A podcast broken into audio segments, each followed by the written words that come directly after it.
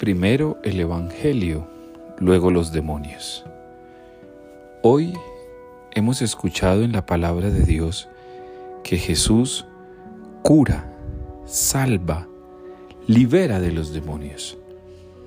Pero mis hermanos, ¿por qué se da esta liberación? ¿Cuál es su causa?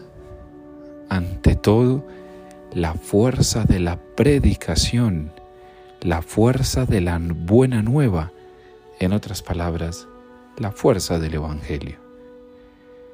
Hemos de entrar en la conciencia de que Jesús, antes de pretender liberarnos de los demonios, lo que quiere es abrirnos nuestro corazón a la fuerza del Evangelio. Como consecuencia, llega entonces a nuestra vida la liberación total de todo mal y de todo peligro. No nos vayamos a quedar con el Jesús de los milagros sin primero conocer al Jesús del Evangelio.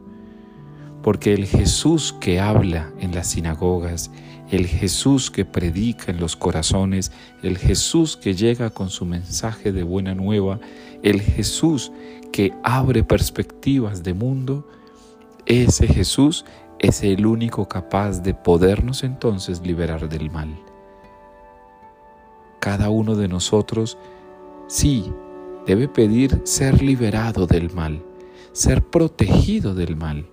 Pero ante todo, lo primero que debemos pedir es aprender a escuchar al Jesús de los Evangelios. Porque ese Jesús que se revela en el Evangelio, entonces trae como consecuencia la liberación del mal. Levántate a escuchar a Dios que se hizo buena noticia y por eso nos puede liberar del maligno.